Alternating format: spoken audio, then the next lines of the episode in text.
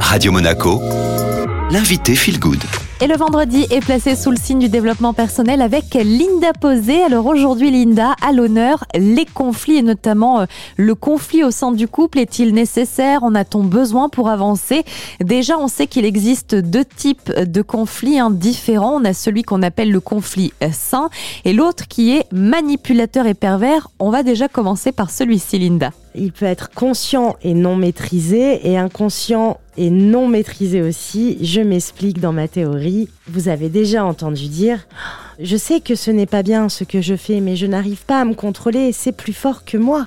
Ici, on parle de manipulation consciente, mais non maîtrisée, dans le sens où c'est la blessure qui est tellement forte que le masque de l'ego est indomptable et ramène l'individu dans son corps de souffrance. Puis il y a l'inconscient non maîtrisé où on remarquera que la personne est totalement dans le déni, malgré sa souffrance à agir ainsi, mais ses comportements sont si inconscients que la blessure est tellement refoulée qu'il sera plus difficile pour elle de sortir de son corps de souffrance et de faire avancer les choses. Et puis il y a les euh, conflits plus durs, comme euh, nous connaissons très bien le pervers, le persécuteur, qui va nous rabaisser, nous culpabiliser, être violent psychologiquement et même parfois physiquement pour se venger symboliquement de ses blessures. Ensuite, il y a le mutisme, le silence. Je refoule ma colère et mes besoins pour n'importe quelle raison valable selon soi. Alors ça peut être euh, par peur du conflit, la fuite du conflit, la peur d'être rejeté, la peur d'être abandonné. Et c'est très dangereux pour le couple, car finalement, le mutisme coupe tout conflit, certes, mais surtout toute communication constructive. Et par conséquent, le couple peut se retrouver dans un immobilisme important et s'éteindre à petit feu à force de mutisme. Alors après cette énumération des différents comportements euh, qu'on peut avoir hein, lors d'un conflit, est-ce que c'est vraiment utile, important d'avoir des conflits? Est-ce que ça fait avancer le couple? Oui, Julia, le conflit peut être sain et constructif, mais pour cela, j'avoue qu'il est essentiel d'avoir connaissance de ses propres blessures, de ses propres croyances, d'accepter que l'autre ne soit pas toujours dans la même vérité que nous et d'entendre aussi ses vérités à lui ou à elle. Le conflit est la conséquence d'un manque de communication et de compréhension de soi d'abord et de l'autre dans la relation.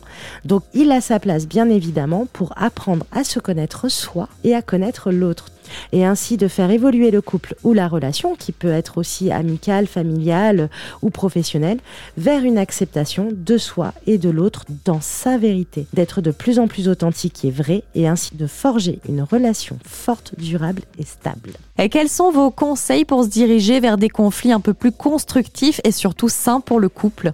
Oui, tout à fait. J'invite vraiment les auditeurs à ne pas réagir, de se laisser le temps de réflexion et de mûrir la situation avant de se jeter sur l'autre pour déverser son trop plein d'émotions. Souvent, nos mots dépassent notre propre pensée et par souci de protection, nous allons chercher à blesser l'autre pour gagner euh, le pouvoir en fait. Hein. C'est très archaïque. Hein. Et il y a un adage qui dit que la nuit porte conseil. Alors en effet, le temps permet de réguler notre état émotionnel et ainsi de me communiquer plus clairement puisque nous voyons plus clair en nous. Donc on ne réagit pas à chaud, on prend un peu de recul pour garder la tête froide. Autre conseil, Linda Éviter les disputes avec les témoins. Lorsque nous avons besoin de nous dire les choses, cela nous appartient dans le couple et ne concerne personne d'autre. S'il s'avère que des témoins font partie de la scène, eh bien le partenaire peut se sentir humilié. Et puis nos égaux vont vouloir nous protéger et nous défendre toute vulnérabilité cachée et par conséquent, plus rien d'authentique ne sortira de cette dispute. Côté langage, j'imagine aussi qu'on doit faire attention aux mots qu'on emploie. Il y a peut-être des façons de formuler ces phrases. Parler au jeu, ne parler que de soi, de ses ressentis, de ses besoins, éviter toutes les projections et le fameux tu qui tue. En parlant que de soi, le partenaire ne se sentira pas jugé et vous créerez l'empathie et l'écoute active en agissant ainsi. Puis en déposant vos besoins, vous proposez à l'autre des solutions pour construire votre couple et avancer ensemble sortir des reproches. Par effet miroir, le partenaire nous ressemble tant dans notre part de lumière, et ça on adore évidemment, on garde, mais aussi dans notre part d'ombre. Puisque nous n'apprenons pas à reconnaître notre ombre, on finit forcément par la projeter sur l'autre.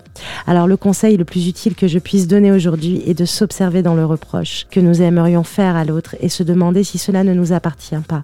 Tu ne prends pas soin de moi, tu te fiches de moi. Si on revient en faisant un retour sur soi, mais est-ce que je prends soin de moi en ce moment? Est-ce que je me respecte et je me prends en considération? Car ce que j'aime dire aux personnes qui viennent me voir en consultation, l'autre est une projection de ce que je suis. Alors, chérie, montre-moi ce que je ne veux pas voir chez moi.